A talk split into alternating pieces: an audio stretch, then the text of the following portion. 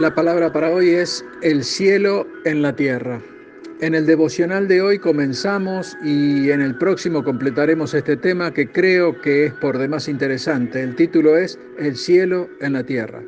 Ya en el Padre Nuestro Jesús nos avisa algo sobre esto. ¿eh? Nos dice, venga tu reino, hágase tu voluntad como en el cielo, así también en la tierra.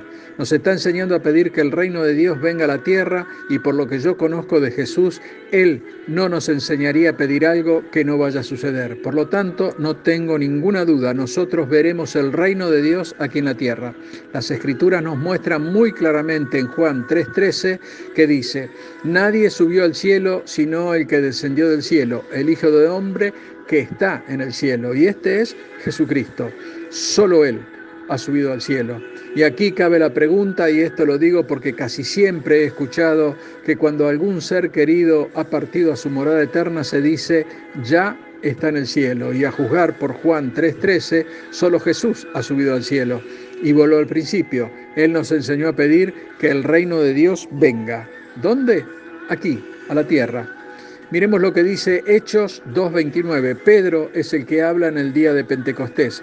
Varones hermanos, se les puede decir libremente del patriarca David, que murió y fue sepultado y su sepulcro está con nosotros hasta el día de hoy.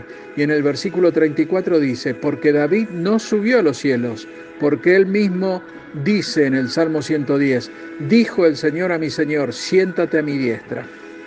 La Biblia nos dice claramente que David, rey de Israel, no subió al cielo. Entonces podríamos preguntarnos, pero ¿y entonces qué pasa con los muertos? Bueno, yo te voy a decir lo que pasa con los que murieron en Cristo. Esto está en Juan 6, 38 al 40 y Jesús es el que habla. Porque he descendido del cielo no para hacer mi voluntad, sino la voluntad del que me envió. Y esta es la voluntad del Padre, el que me envió, que de todo lo que me diere no pierda yo nada sino que lo resucite en el día postrero. Y esta es la voluntad del que me ha enviado, que todo aquel que vea al Hijo y cree en Él tenga vida eterna, y yo lo resucite en el día postrero. Bien, podemos decir que hasta acá vamos bien, pero ¿qué quiere decir que los resucitará en el día postrero? ¿Eh? Nosotros como cristianos predicamos un Cristo resucitado. Ya el apóstol Pablo nos instruyó que si Cristo no hubiese resucitado, vana sería nuestra fe.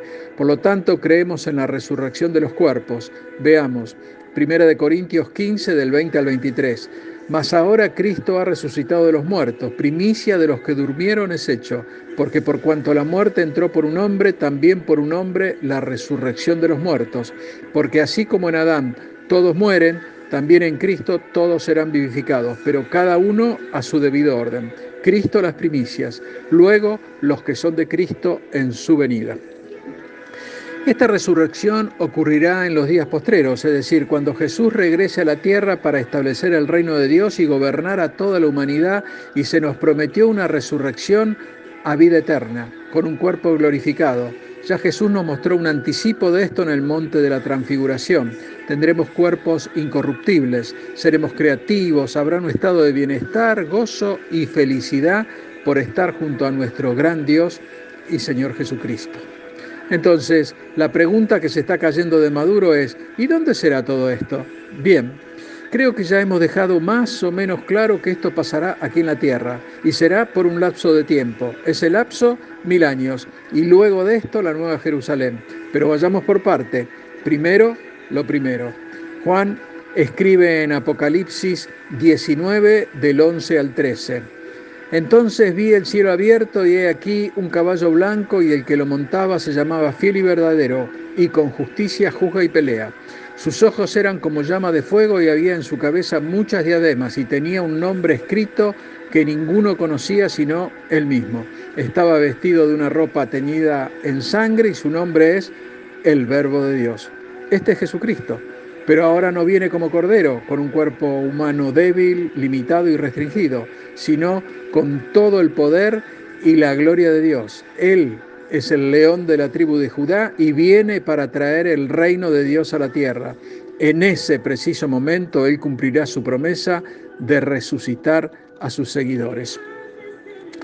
Y luego Juan escribe en Apocalipsis 24, y vivieron y reinaron con Cristo mil años. Se refiere a los cristianos de todas las épocas que tienen un ferviente anhelo por estar siempre con Cristo aquí en la tierra, en principio por mil años, y será Él el que establecerá un nuevo gobierno mundial y una sola religión mediante la cual se adorará al Dios único y verdadero.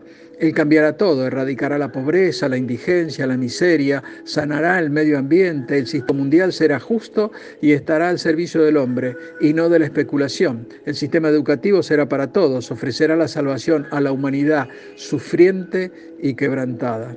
Jesús está llamando a todos los que quieran participar de este futuro. Por supuesto, la condición es aceptar a Jesucristo como Señor y Salvador y la decisión debe ser llevada a cabo ahora y comenzar a vivir día a día con los valores y las enseñanzas del reino venidero.